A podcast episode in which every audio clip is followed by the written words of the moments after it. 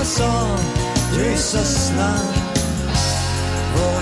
der Nachbar im Havelka? Was glaubt ihr, wie es mir jetzt geht, hier zu sitzen im Café Havelka in einer Zeit wie jetzt, in einer ganz besonderen Zeit?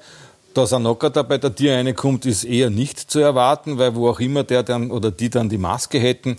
Im Grunde interessiert mich das auch nicht, weil der Geist, der hier herinnen weht, ist ein ganz besonderer. Und dieser Platz, wo ich hier sitze, für mich ist es ein wirklicher aufregender Moment, hier zu sitzen, wo österreichische Popularmusikgeschichte geschrieben wurde. Jö, schau, Georg Danzer. Ich bin die feine Mischung, Special Blend, solche wie mich, was wie man nennt. Ich bin die wilde Sorte, aber braune Blei. Ich bin aus Österreich. Neunormal im Havelka.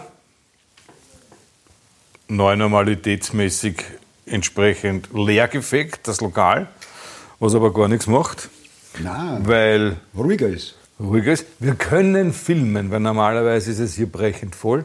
Aber so habe ich so das Gefühl, diese schwebenden Geister da herinnen, ja, die umwehen einen und es ist eine ausgesprochen leibende Jö-Schau-Atmosphäre. Außerdem weißt du, warum wir noch Filme kennen?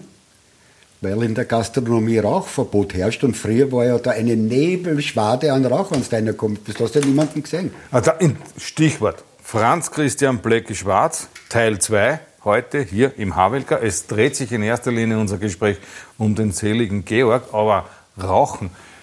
Da oben hat man uns erklärt, seitens der Chefitäten, dieser Anstrich da oben besteht zum größten Teil aus Nikotin, wurde nie nachgefabelt. Na. Man glaubt es nicht. Ja?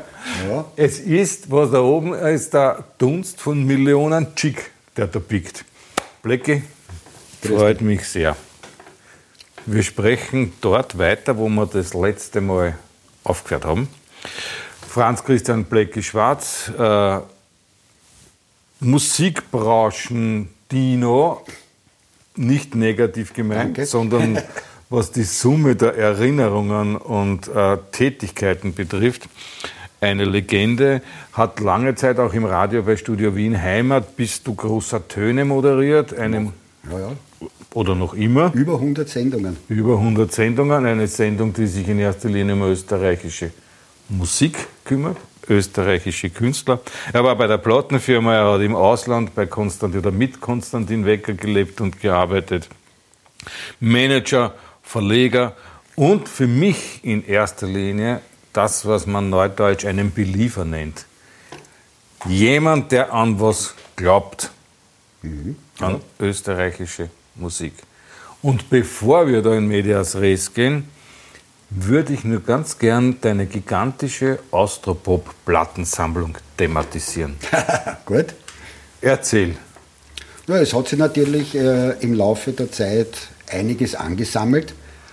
Aber sowas kannst du natürlich auch nur machen, wenn du den richtigen Partner dazu hast, die so einen narischen wie mich halt aushält, der halt in der Wohnung Wände tapeziert, allerdings nicht mit Karten, sondern mit Regalen, wo Schallplatten drinnen stehen.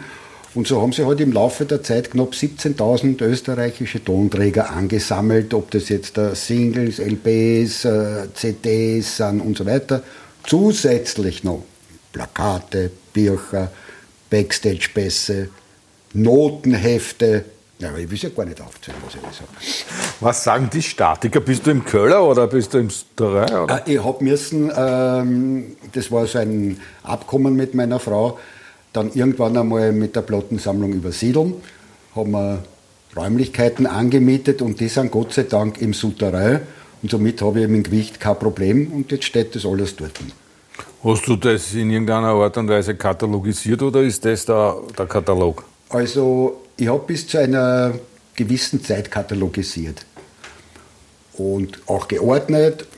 Und irgendwann einmal, äh, wie mich mein Mitarbeiter verlassen hat und gemeint hat, er muss jetzt unbedingt ein Lokal machen, nämlich der Christian Becker, hat meine Unordnung angefangen. Jetzt tue ich nur mehr katalogisieren und mache das so. Meine Frau sagt dann immer, ich bin der Marcel Bravi der österreichischen Popularmusik, weil ich trage einen Sackel nach dem anderen voll mit Platten, CDs und so weiter ins Büro.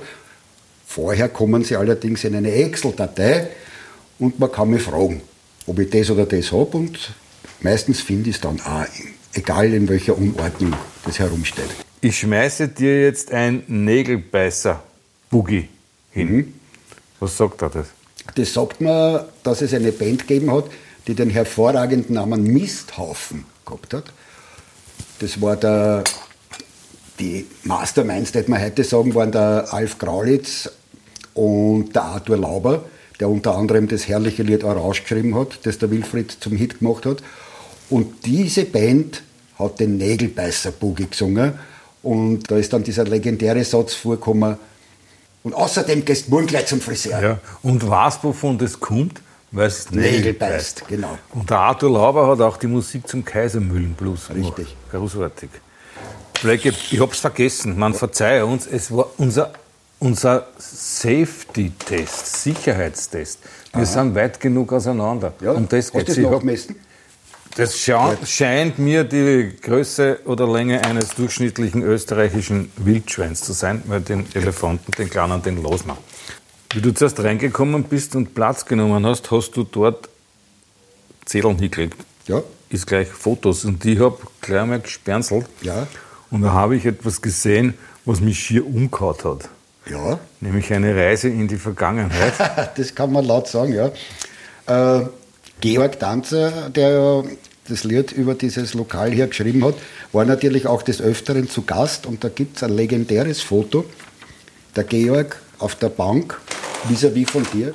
Das ist da drüben. Das ist da drüben. Hinter ja. dir. Mit Gästen.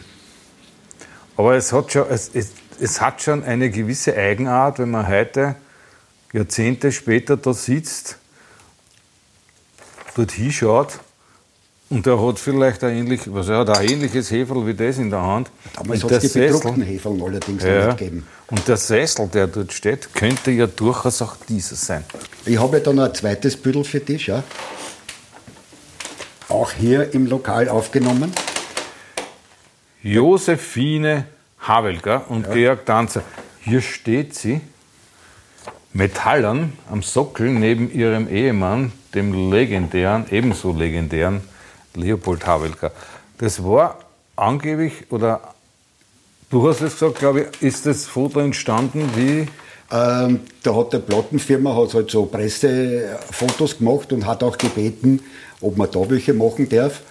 Und die Frau Havelka, die ja nicht unbedingt ein Fan von dem Lied war, hat dann zugestimmt, okay, machen wir. Und ich setze mich mit Georg dort hin. Und das war eines der wenigen Fotos, wo die Frau Havelka den Georg freundlich ausschaut, weil sie eigentlich absolut gegen das Lied war. Die Touristen brauchen wir da nicht und so weiter und so fort. Und das ist eben das Foto von dem Tag, wo der Georg der Frau Havelka dann wirklich die, die Platten überreicht, inklusive dem legendären Werbefoto, besser gesagt einer Zeichnung, die der Stöckel gemacht hat, die dann irgendwo da im Lokal auch sogar herumhängt. Jetzt muss man allerdings den Jungen aus der Pop-Fans, die nicht der Hochrisikogruppe, wie wir beide angehören, erklären, was das war. Das Lied hieß oder heißt Jöschau und thematisch dreht es sich darum, dass ein Nacktflitzer hier in dieses Lokal gekommen ist. Genau. Textzitat, Jöschau. So ist auch, das nah. Was macht der Nocker da im Havelka? Im Havelka, genau. Und die haben nicht gewusst, dass der Georg dieses Lied aufgenommen hat. Und dann war die Überraschung groß. Genau. Das ist dann plötzlich im Radio gespielt worden und plötzlich sind die Menschenmassen hier hereingeströmt und das Lokal war eh immer bummvoll, weil das von sehr vielen Künstlern frequentiert worden ist. Und auf einmal waren es noch mehr und das war halt der alten Frau Havelka ein bisschen zu viel und daher dieser legendäre Satz. Aber die, dieser Unmut hat sich ja dann aber auch gelegt. Ne? Der hat sich ein bisschen später ja. gelegt. Der Georg ist ja dann nach Deutschland, hat in Deutschland große Erfolge gefeiert und wie er dann so 89, 90 wieder nach Wien gezogen ist, haben wir gesagt, wir feiern diesen Tag und gehen ins Havelka. Wir kommen eine bei der Tür. Die Frau Havelka kommt ihm entgegen, zupft ihm so beim Ärmel und sagt, ich bin in eh nicht mehr best. Herrlich. Blackie Schwarz und Georg Danzer waren viele Jahre ein unzertrennliches Paar. Kann man so sagen. Der Manager, der Künstler, Freundschaft. Wir haben das letzte Mal darüber gesprochen, dass, wie Georg aus Deutschland zurückgekommen ist, ihr eure bereits vorher einmal stattfindende Zusammenarbeit weitergeführt habt. Wie er zurückgekommen ist, war die Karriere ja nicht unbedingt am Zenit. Man kann eigentlich von einem Nullpunkt sprechen Ah ja. in Österreich. Wie war das, wenn du dich erinnern kannst? Es war sehr schwierig, weil der Georg hat äh, eine Idee gehabt für eine, für eine Platten und die hieß Wieder in Wien. Und das war mehr oder weniger die Hymne dafür, dass er wieder da ist. Und diese Platte, Wieder in Wien, das war äh, die erste Platte, die der Georg und ich gemeinsam gemacht haben, wurde damals bis zu diesem Zeitpunkt die bestverkaufteste Tanzerplatte in Österreich mit knapp 12.000 Einheiten. Man soll es nämlich nicht glauben. Er hat außer Jö Schau keine einzige goldene gemacht vorher LP. in Österreich. LP, ja. Ja. Für 25.000 verkaufte Stück damals. Und für, die, für Jö Schau 50.000. Das war die einzige goldene bis zu diesem Zeitpunkt. Und keine davon hat, von den Produktionen, die er davor gemacht hat, hat den Zehner überschritten. Und wir waren sowas von happy, dass, dass wir 12.000 Einheiten verkauft haben. Und haben gedacht, wie kann man das jetzt dann noch weiter forcieren? Und da habe ich das Glück gehabt, den Erich Schindlecker und die Doris Ringseis kennenzulernen von der Agentur E&A in Tulln. Und die haben sich bereit erklärt, eine Solotournee zu organisieren. Und wir sind dann gemeinsam, der Georg und ich, ähm, durch fast ganz Österreich, aus äh, Vorarlberg haben wir auslassen, gezogen und haben, wenn man das rückblickend betrachtet, vor unverschämt wenig Leid gespielt. Da waren in manchen Locations waren 250, 300 War das mit Band oder? Nein, nein, oder? nur Solo. Wie heißt mit, äh, mit dem Einkommen Ja, ja. von 300 Zuschauern eine Band finanzieren können? Auch damals nicht. Ja. Und so hat sich der Georg sukzessive wieder in die Ohren und Köpfe der heimischen Konsumenten gespielt und es ist sukzessive langsam, aber steht immer bergauf gegangen. Wieder in Wien ist eine meiner Lieblingsplatten von Freut ihm und auch die Nummer ist eine meiner absoluten Lieblingsnummern. Übrigens, da spielt der Peter Cornelius Ja, das wollte ich Gitarre. gerade sagen. Jetzt nimm doch mal mein Gag weg, weil am Anfang sagt Georg, reiß an, Peter. Genau. Ja. Und dann greift Peter Cornelius in die Seite. Ja. Sauer, Peter.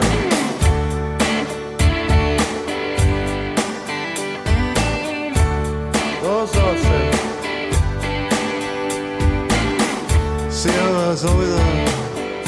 Hab die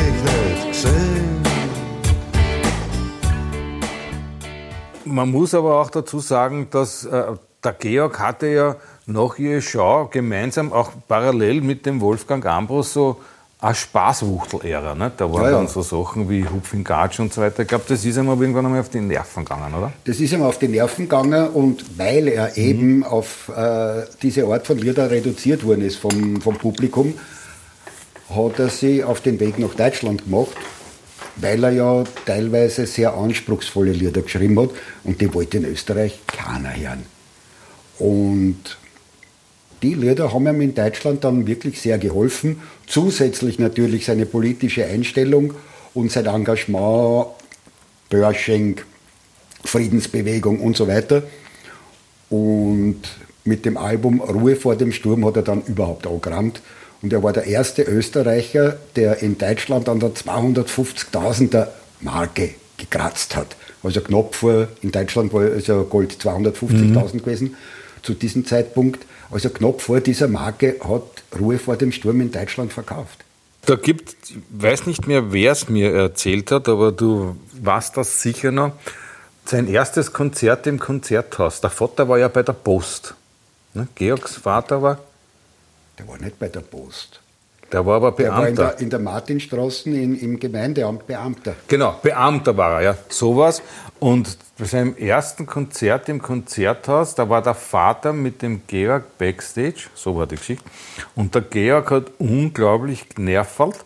Und bevor er auf die Bühne geht, bevor das Konzert losgeht, Und angeblich hat der Vater zu ihm gesagt, ich hab das ja gesagt, Georg, geh zur Post. So war es. Und was auch wenige Leute wissen, er war bei der Post. Ah, das weiß ich Er nicht. hat tatsächlich, am, ich glaube es war am Südbahnhof, in der Paketschupferei gearbeitet.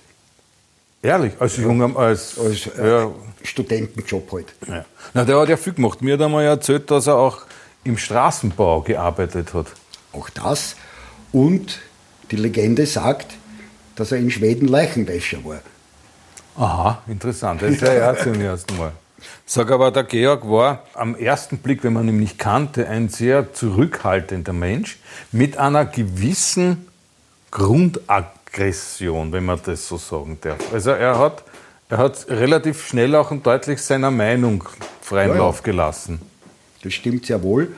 Vor allem, äh, wenn es um charakterliche Dinge gegangen ist, um soziale Dinge gegangen ist, da hat er sehr schnell, sagen wir einmal, laut argumentiert. Das hat äh, sehr viele Leute auch verunsichert. Und gesagt, na, mit dem kannst du nicht reden, das ist ja so ein, ein Hochnoser, der Ignorant und, und der ist ja ein totaler Kommunist und, und, und, und. Was aber nicht wahr. Sondern er hat die Leute alle irgendwie so vor einen Röntgenschirm geschoben. Genau. Ne? Ich sage, Neudeutsch sage ich immer, gescannt. Ja. Hat sich die Leute auch gescannt und gesagt, na, das könnte was sein, das könnte nichts sein. Und so hat er sich seine Welt eingeteilt. Dieses Werk hier Mhm. findet sich in meiner Zaubertasche. Das muss für dich eine ganz besondere Bedeutung haben. Ich habe das Glück gehabt, äh, einen gewissen Herrn Eckenberger bei der Universal kennenzulernen. Junger Bub und trotz seiner Jugend Tanzerfan, was man ja gar nicht so glaubt hat. Und mit dem habe ich geplaudert, was können wir machen zum Georg sein Geburtstag. Zum 65er probieren wir Sachen, die es noch nicht auf Vinyl gegeben hat, auf Vinyl zu veröffentlichen. Und dann haben wir uns zusammengesetzt und haben dieses Viererpaket erarbeitet. Das sind drei Doppelalben und eine Nachpressung, das ist die blaue. Und wir haben uns gedacht, es gibt ja von der Dumia zwei Versionen. Eine, die im regulären Handel äh, war und eine, die nur bei Donauland, damals eine Buchgemeinschaft, wo jede zweite Familie ihre Zwangsbücher bezogen hat. äh, die haben so limitierte Auflagen gemacht für, für sich selbst und die wollten unbedingt Viva Weihnachten drauf haben. Und das ist die Donauland-Version, wo Viva Weihnachten drauf ist. Am Original, das im Handel war, ist der Karli drauf. Als erste Nummer auf der zweiten Seite. Da singt der Georg ja auch in dieser Chick-Stimme. Ne? Das ist ja so, so tief. Fast tief, ja. Alter Mann, wie war Weihnachten? Pass auf, Bulle, Weihnachten, das war das schönste Fest im Jahr. Und der Schnee, der fällt vom Himmel, so weiß als wäre ein Schimmel. Wann ich so zurückschaue, Ja. Ein wunderbares Foto von Didi Lipkovic, wenn ich so zurückschaue. Herrlich. Eine wunderbare Liederzusammenstellung, die allerdings viel, viel Zeit und viel, viel Herzblut gekostet hat. Da ist der Roman zu mir gekommen und gesagt, du Herrst, wir sollten so eine wirklich ultimative äh, Zusammenstellung an Tanzerliedern machen. Sag ich, gut, mache ich da. Das machen wir zum 65er. Sage ich, gut, machen wir. Ich setze mich hin und fange einmal zum Reduzieren an. Georg hat knapp über 500 Lieder geschrieben. Und ich bin einmal hergegangen, habe mir alle Alben äh, hergelegt und habe so die Titel durchgeschaut. Was könnte man nehmen? Und war auf ca. 250. Gut. Habe das sickern lassen. Eine Zeit später nehme ich mir die Listen wieder, fange wieder zum Reduzieren an. War ich schon auf knapp über 100. Ne? Lange Rede, kurzer Sinn. Gemeinsam sind wir auf 65 Titel gekommen. Juhu, wir gehen ins Mastering. Wir gehen ins Mastering. Ruft das Mastering-Studio und sagt, tut mir leid, zu lange. Jetzt sind wir zwei gesessen. Welches dieser 65 Kinder lässt du sterben, dass du auf die Zeiten kommst? Sieben Minuten waren wir zu lang. Zwei Lieder haben müssen weg. Aber ich glaube, weder der Roman noch ich werden verraten, welche es sind. Sag, was mir aufgefallen ist, da große Dinge. Ja. Das ist ja auch ein Titel, der uns beide verbindet, ja, weil auch hier eine Produktplatzierung, Verzeihung, ja, aber mit Produktplatzierungen wird halt alles viel bunter. Ich war frei und ungebunden, keiner hat zu mir was gesagt. Nur ein Kuckuck von der Weiden war zum Hören. Aber was mir aufgefallen ist, ist das Chickbackel. Ja. Ist das nicht im Nachhinein, auch- tut das nicht ein bisschen weh? Gerade beim Georg? Ich sage jetzt einmal so, der Herr Haberzettel, der dieses wunderbare Werk geschaffen hat, das ist übrigens die, mit Ausnahme der Zigaretten, die Spitzerkisten meiner Tochter, Auch, auch was Inhalt betrifft. was den Inhalt betrifft. Ja. Deine Tochter hatte mit, mit UKW-Radio Den- aus der den hab ich so 50er Jahre. Also, ja. Weil ich nicht gewusst habe, wo ich hin tun soll, weil ich habe ja auch eine Radiosammlung, nur so nebenbei. Äh, und den habe ich halt auch eine da, weil er mal im Weg war. Und äh, Bruno Haberzettel hat dieses wunderbare Werk gestaltet. Ich habe Gott sei Dank das Original noch in meinem Besitz. Aber die Zigaretten waren halt damals mehr oder weniger ein Markenzeichen des österreichischen Marlboro Man, nämlich des Georg Danzer. Und es gibt bis zu dieser Zeit eigentlich ganz, ganz wenige Fotos, wo er keine Zigaretten Ja. in der Hand oder sogar im Mund hat. Und es gibt sogar ein Plattencover, nämlich die Echt Danzer, vom, wo ein Foto drauf ist vom Metropol, wo er noch auf der Bühne rauchen durfte. Aber er ist ja als Nichtraucher gestorben. Er ist als Nichtraucher gestorben. Eigentlich paradox. Ne? Ja, ja, weil wie sein Sohn Nummer drei auf die Welt gekommen ist, hat er gesagt, na, in Gegenwart von kleinen Kindern soll man nicht rauchen, darf man nicht rauchen und hat sich das Rauchen angewendet. Möglicherweise war es zu spät, man weiß es nicht. Blecki, rückblickend, ist ja eine saudepperte Frage. Äh, wie wichtig war Georg Danzer für dich? Eigentlich ist es keine Frage, sondern eine Feststellung, nämlich seitdem Georg nicht mehr lebt, bist du ja der, der quasi seinen Nachlass pflegt und weiterverwaltet. Der Georg hat mich in, in, kurz vor seinem Tod in einem Schreiben ersucht, dass ich mich respektvoll um seinen künstlerischen Nachlass kümmere. Und das tue ich heute nach wie vor. Und ich habe Gott sei Dank das Glück, mit vielen österreichischen Musikern Kontakt zu haben, die meiner Meinung sind und die mich jedes Jahr unterstützen. Wenn ich wer so rund um den Geburtstag von Georg eine Veranstaltung mache, die heißt Danke Tanzer, in einem Lokal, das heißt Local, das dem Christian Becker gehört, der in den letzten Jahren dem Georg auch sehr nahe gekommen ist. Und wir machen dort jedes Jahr ein, zwei Konzerte unter dem Titel Danke Tanzer. Und alle, die dort auftreten, spielen umsonst. Keiner kassiert nur irgendeinen Cent, muss man heute sagen. Und der, die Gesamteinnahmen, also nicht der Reinerlös, sondern die Gesamteinnahmen gingen ja sozusagen in Memoriam Georg Danzer an die St. Anna Kinderkrebsforschung. Und wir haben voriges Jahr ein Schreiben bekommen von dieser St. Anna Kinderkrebsforschung, dass es uns gelungen ist, knapp 85.000 Euro zu spenden. Und das ist meiner Meinung nach eine tolle Geschichte.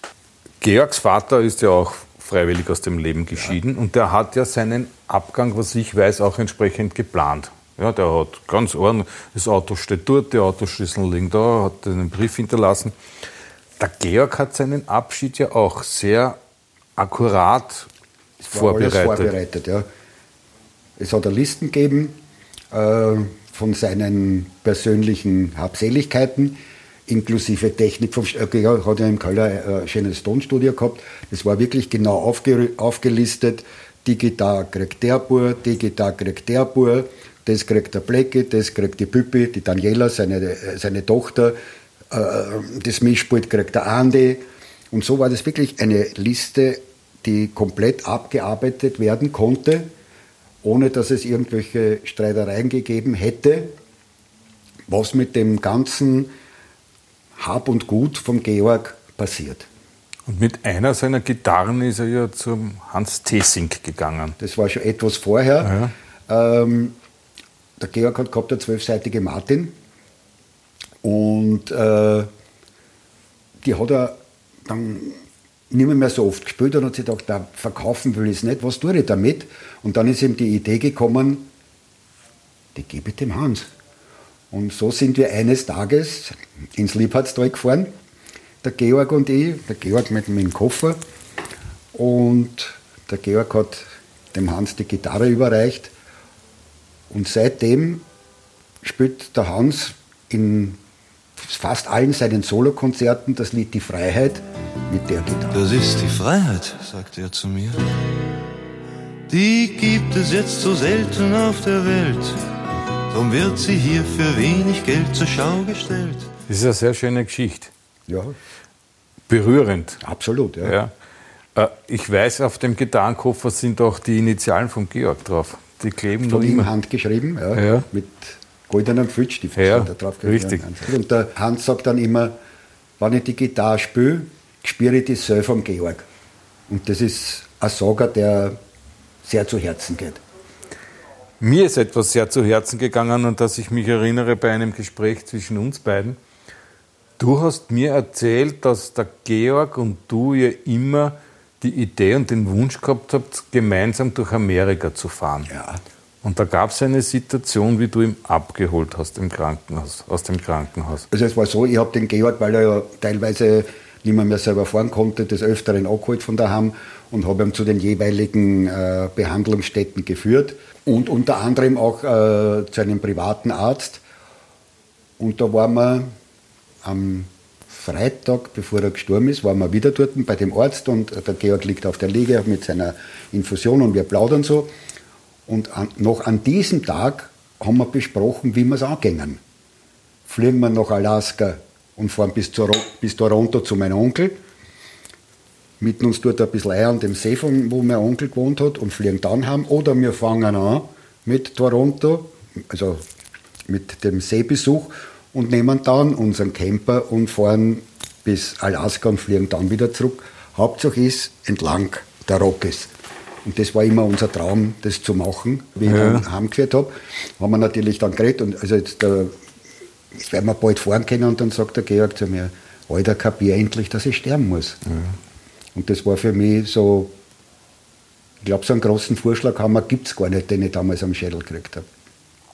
Wie es dann soweit war, in der Nacht ist ein Unwetter über Wien gezogen. Gell? Also man kann das jetzt deuten oder auch nicht deuten, aber es ist trotzdem, es rinnt dann irgendwie kalt, aber wenn man Äh, da erzählt er bei unserem Tanzerabend der Klaus Perez Salado, der ja ein Native Speak, spanischer Native Speaker ist und der mit dem Georg auch sehr befreundet war. Der Klaus hat in dieser Nacht äh, ein Erlebnis gehabt, dass eben dieses Gewitter gekommen ist und sein Fenster aufgedruckt hat und das hat einen mörderischen Schäberer gemacht und er hat nicht gewusst, was los ist. Und zwei Tage später hat er dann aus den Medien erfahren, dass zu dem Zeitpunkt der Georg gestorben ist. Georg Danzer, wir haben ihn alle sehr gut in Erinnerung und für mich ist es so, immer wieder, wenn ich darauf angesprochen werde, auch auf unser Buch und auf den Georg, sage ich immer, ich wünsche mir jetzt eigentlich an so einen, so einen Georg Danzer da, weil wenn du schaust, was heute Leute äh, tun, um in, in irgendeiner Art und Weise in der Öffentlichkeit zu stehen, dass die bereit sind, aus 10 Meter Höhe in einen Teller Frittatensuppe zu hüpfen, ne? nur um irgendwie Aufmerksamkeit äh, zu kreieren. Da war, der, da war der Georg ein ganz anderer Typ. Der, Dazu brauchst du aber auch Lebenserfahrung und ohne die geht es ganz einfach nicht. Wenn du die, die Lebenserfahrung und die Abgeklärtheit, so wie es der äh, Georg eben gehabt hat, nach 40 Jahren, über 40 Jahren äh, Branchenzugehörigkeit, geht das gar nicht. Du versuchst halt, und das machen halt auch viele, die, denen auch das Quäntchen Talent vielleicht fehlt, was selber nicht kapieren, dass einer fehlt, aber sie wollen trotzdem in die Öffentlichkeit, dann lassen sie halt Menschen immer irgendwelche merkwürdigen Dinge einfallen und das gipfelt dann halt in so Dingen wie Frittatensuppенteller. Ne? das hätte er nie gemacht. Also so so Aktionen in der Art. Aber weil du sagst Lebenserfahrung, das ist für mich das Stichwort. Ich möchte kurz auf Austria 3 sprechen zu kommen, aber auf die drei Protagonisten, die da wären Wolfgang Ambros, Reinhard Fendrich, Georg Danzer. Ja. Ursprünglich eine Idee vom Reinhard, Ja. was ich weiß. Ja. Und daraus ist dann dieses Triumvirat geworden, Mhm. das sich in allerersten, äh, äh, die allererste Idee war ja eine Obdachlosen-Benefizgeschichte, Ja, ja. soweit ich mich erinnern kann. Die Geschichte war die, dass der, ähm, der Harry Fendrich, der Bruder, hat eine Freundin damals gehabt, die hat Kassentiner, die hat eine Bachelorarbeit oder so irgendwas geschrieben über die Obdachlosen in Wien und hat die dem Reinhard zum Korrekturlesen gegeben. Und der Reinhard hat die, die Geschichte gelesen und hat auf das hinauf gesagt, eigentlich muss ich was tun für diese Geschichte und ist zum Wolfgang gefahren und hat, zum, hat dem Wolfgang diese Idee dargebracht und hat gesagt, ich möchte ein Benefizkonzert machen, das nur zugunsten der Obdachlosen geht. Aber ich hätte noch gern den Tanzer dabei. Ich kenne ihn nicht so gut. Kannst du nicht was tun? Wolfgang greift zum Telefon, ruft den Georg an, ihm, du, der Reinhard sitzt gerade bei mir. Die, also Reinhard und Georg kannten sich ja nicht persönlich, sondern halt so, wie man sie in der Branche kennt. Und du, der Reinhard sitzt da gerade bei mir und hat mir eine wunderbare Idee unterbreitet, komm gleich um. Georg setzt ins Auto, fährt zum Wolfgang um nach Pressbaum, die drei sitzen zusammen und im Zuge dieses Gespräches ist Austria 3 entstanden. Der Wolfgang oder der Georg war ja den Wolfgang sein Trauzeuge oder umgekehrt. Ja. ja. Gibt ja auch die Geschichte, hat mir der Wolfgang erzählt, dass die da irgendwie gemeinsam durch Salzburg gepläscht sind in der Nacht mit einem Auto und auch aufgehalten wurden von da der gibt es ein Polizei. paar lustige Geschichten Ja. von den zwei miteinander. Ja. Aber die drei, da gibt es eine Geschichte, die mir sehr gut gefällt, weil sie ja auch so schön in den Zeitgeist widerspiegelt, in dem wir uns jetzt befinden. Die haben ja bei, angeblich beim Reinhard auf Mallorca geprobt oder irgendwie Lieder geschrieben oder sonst irgendwie und da war ja auch immer der Rioja ein Thema. Okay, Ja, so. hätte ich gar nicht gewusst. Und im Zuge dieses, dieser, dieser Männergespräche soll es darum gegangen sein, dass man sich, dass, da wurde thematisiert, dass die Schambehaarung, ja, so wie sie in den 60er und 70er Jahren eigentlich Usus war, heutzutage nicht mehr existiert. Und da haben die drei spontan am Tisch die Ode an das Schamhaar den Text geschrieben. Ja. So, das ist, jeder hat eine Zeile geschrieben. Angeblich. Ich weiß es nicht. Ich kenne den Text nicht. Das war ein Treffen und wir sitzen so beieinander und ich weiß nicht mehr mal warum und wieso ist mir die Idee gekommen, warum machen wir mit Austria 3 nicht Lumpazzi Vagabundus neu? Und ich erzähle das dem Georg. Der hat gesagt, ja, keine blöde Idee. Erzähl das den anderen auch. Ich habe das den anderen beiden auch erzählt. Und man soll es nicht glauben, sie waren sofort einer Meinung, das machen wir. Einwand vom Georg, bitte nicht schon zu alt dafür. Gut. Aber dieses Ding ist gereift und gereift. Sie haben Drehbücher geschrieben, äh, haben das dem ORF angeboten. Der hat halt seine Einwände gehabt. Neue Drehbuchautoren und so weiter und so fort. Dann ist der Rudi Dollezahl noch ins Boot gekommen, hat Kalkulationen gemacht, Bi und Ba und Bo. Und irgendwann einmal hat es der Film ist zu teuer, das können wir nicht machen. Aber im Zuge der Treffen davor, wo am Liedmaterial gearbeitet wurde, war es dann so, dass man gesagt hat, okay, wir fliegen jetzt die ganze Partie runter, wieder mal zum Reinhard und ein jeder der drei Herren bringt Lieder mit, die zu diesem Thema passen täten. Ich will ihm ja nicht loben, aber der Georg war der Fleißigste, der hat tatsächlich vier neue Lieder gebracht.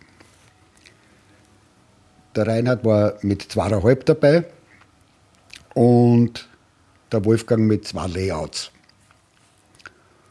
Und im Zuge dieser Proben und Dings ist natürlich, wie du richtig gesagt hast, noch ein bisschen dem einen oder anderen Glas Rioja die Stimmung sehr gut gewesen und haben gesagt, jetzt brauchen wir ein Lied, das wir gemeinsam schreiben. Und so ist diese Ode entstanden. Und der Rudi Dollezahl behauptet, ich habe diesen Originaltext, ich behaupte, der Rudi hat ihn. Da ihm keiner von uns beiden hat, muss er verschollen sein. Schade. Georg, wir lassen ihm in Frieden ruhen, gedenken seiner jeden Tag, immer wieder. Früher sind wir stundenlang so klein. Lass mich einmal noch zum Abgehen sein. Lass mich einmal noch zum Abgehen sein. Das Leben geht weiter. Die österreichische Musik ist, wie wir wissen, dir ein unglaubliches Anliegen. Ja. Inwiefern siehst du die Zukunft in einer Zeit wie jetzt? Ich war noch nie so euphorisch wie jetzt, wenn ich an die Zukunft der österreichischen Popularmusik denke, weil es passiert dermaßen viel und noch dazu in allen erdenklichen Musikrichtungen. Du hast vom äh, politischen Rap angefangen bis zu wunderschönen Liebesliedern und Balladen, hast du ganz einfach quer durch den Gemüsegarten alles. Wir könnten mit österreichischer Musik egal welches Landesstudio und egal welcher Radiosender, ob privat oder staatlich, umgeschaut mindestens den halben Tag ein Programm machen, ohne dass die Leute sagen, "Pf, das ist ein Schatz. Du hast für, auch für Regionalradios, du hast so Sachen wie die hervorragenden Seher zum Beispiel, die nicht unbedingt Popmusik machen, aber die in Privatradios passen, die in Regionalradios passen. Und du hast auf der anderen Seite den Nino aus Wien, der Underground macht. Du hast den hervorragenden Ernst Molden, der meiner Meinung nach einer der besten Dialektchansonniers ist, die wir zurzeit in Österreich haben. Es ist alles da. Man muss nur ausgraben, sich die Mühe machen, es anzuhören und dem Publikum zu Gehör bringen. Wenn das einmal so weit ist, ist die österreichische Popularmusik eine Goldgrube für alle Beteiligten. Es ist auch die Rückkehr des Dialekts, muss ich sagen, etwas, was uns äh, alle auch berührt. Und vor allem Dialekt in allen Bundesländern. Kärntner Raps, Tiroler Hardrock Matakustics. zum Beispiel. Ja. Du hast die Texte, du hast Wander, du hast Bilderbuch, du hast Rockmusik, du hast Schlager, ähnliche Dinge Ja. in Hülle und Fülle. Also es ist wirklich alles da. Man braucht sie als Musikschaffender und als jemand, der für die österreichische Popularmusik tätig ist, nicht genieren für das, was gerade passiert. Und ich werde nicht müde, das zu betonen. Du hast zuerst das Stichwort ausgraben. Ich habe mir da in meinem Notizbüchlein reingeschrieben, Erinnerungsspiel. Und das Mhm. möchte ich ganz kurz mit dir anhand einer Liste so durchgehen. Ja, bin schon gespannt, was da rauskommt. Da habe ich zum Beispiel einen gewissen Norbert Keinz entdeckt. Who the hell was Norbert Keinz? Wir haben's meine Nummer gestohlen, es macht mich narrisch. Wir haben's meine Nummer gestohlen, es nimmt mich mit. Wir haben's meine Nummer gestohlen, es ist barbarisch. Weil ausgerechnet die Nummer ist Hit. Norbert Keinz war ein Singer-Songwriter, der immer so im Schatten vom Reinhard Fendrich gestanden ist, aber diesen Schatten nie übersprungen. Macht er noch was? Ist, So ist viel er- weiß ich nicht. So viel du weißt nicht. Ja, dann habe ich da zum Beispiel auch, kann ich mich noch gut, gut daran erinnern, die John Fox Band. Der Fuchs Hanse, ja. Der Fuchs Hansi, das ist ein Stichwort. Ein Künstler, der Popularmusik gemacht hat, aber zwischen dem herkömmlichen Pop, den man schlicht und einfach als Pop bezeichnet, und Schlager immer so hin und her kupft ist, ein One-Hit-Wonder, hat sich aber mit den nachfolgenden Singles doch noch halbwegs über Wasser gehalten, hat dann äh, eigene Plattenfirma aufgemacht, John Fox Records, hat versucht, Künstler, die ungefähr in seine Musikrichtung passen, zu protegieren und plötzlich war er weg. Und gibt's ist, Luftschlösser bauen, ja. wann wirst du erinnern, Nornkastel schauen, Luftschlösser. Luftschlösser bauen, ja. Nordenkastel schauen, Luftschlösser bauen und ein bisschen Drama. Sag, weil ich ihm auch da drauf entdecke auf dieser Liste. Boris Bukowski ist ja auch ein Nimmermüder.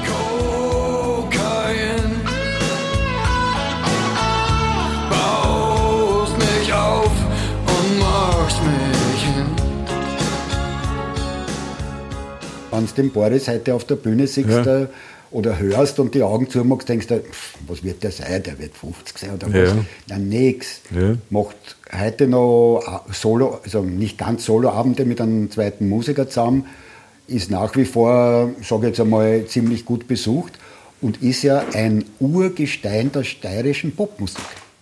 Ja, ja, das war, Magic war das, der Nukleus der steirischen Szene. Und Künstler von Universal. Ja, beispielsweise.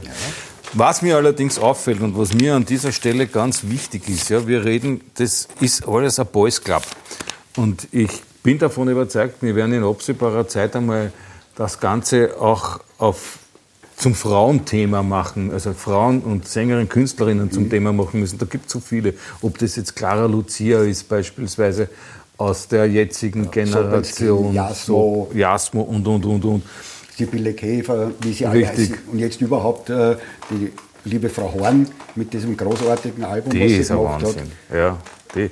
Aber ich möchte auf keinen Fall in den Geruch kommen, dass wir da ein alter weißer Männerclub, ein Club alter Ja, weißer Männer Das sind. Problem war ja nur, dass nach der Marianne Ment die Plattenfirmen auch keine Frauen gefördert haben. Bis auf meine liebe Freundin Stefanie Berger, die nach wie Ausnahme. vor äh, die Lideratin, ja, das Wort war immer immer gern von ihr aus. Ich glaube, das ist die, ein wunderbares Wort. Ja, die ich wirklich gerne mal hier begrüßen würde, weil sie hat so unglaublich viel zu erzählen. Ein Erfahrungs- und Erinnerungsschatz. aber ewig spielen. Wie er glut, bis eine ins Hirn, wie ein prickelndes Gefühl, aber zärtlich und still. Ich möcht mich verlieren.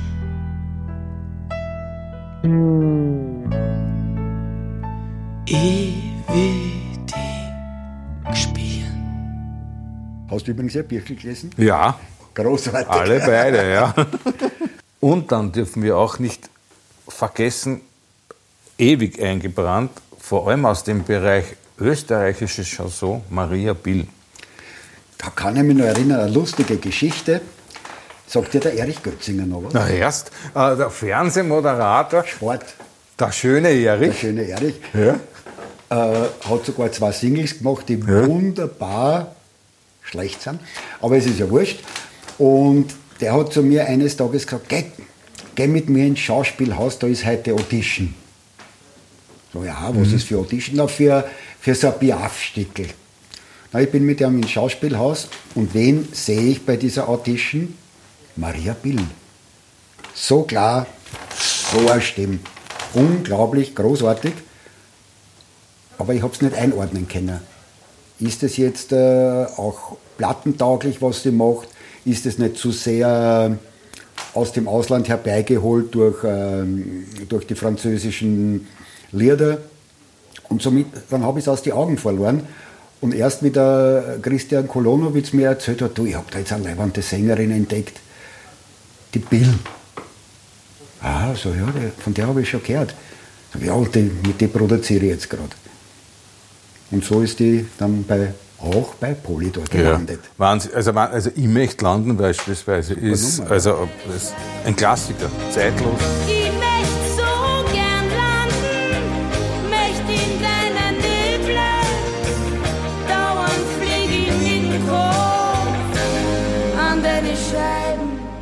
Diese Zeitlosigkeit, ja, die haben wir hier leider Gottes nicht, weil wir sind ein bisschen zeitlich limitiert. Nichtsdestotrotz, lieber Blecki, ich hoffe, wir sehen uns wieder. Ist schon wieder vorbei. Ja, das rast. Ja. Ja, unglaublich. Ja. Ich Haben will wir- noch nicht heimgehen.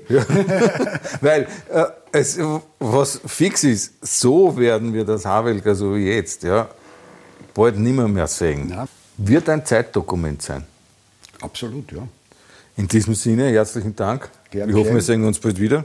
Gesund bleiben. Ihnen viel Freude mit österreichischer Musik. Wir beide haben sie seit Jahrzehnten. Sie sind noch jung. Stellen Sie sich auf die nächsten 50 Jahre. Austropop ist gleich österreichische Musik ein. Viel Freude, alles Gute, bleiben Sie gesund. Danke. Ja, bleibt mir eigentlich auch nur mehr zu sagen, habe die Ehre und viel Spaß mit österreichischer Popularmusik. Ich bin die feine Mischung, Special Blend, solche wie mich, Sorte, da wer braune Blei. Ich bin aus Österreich.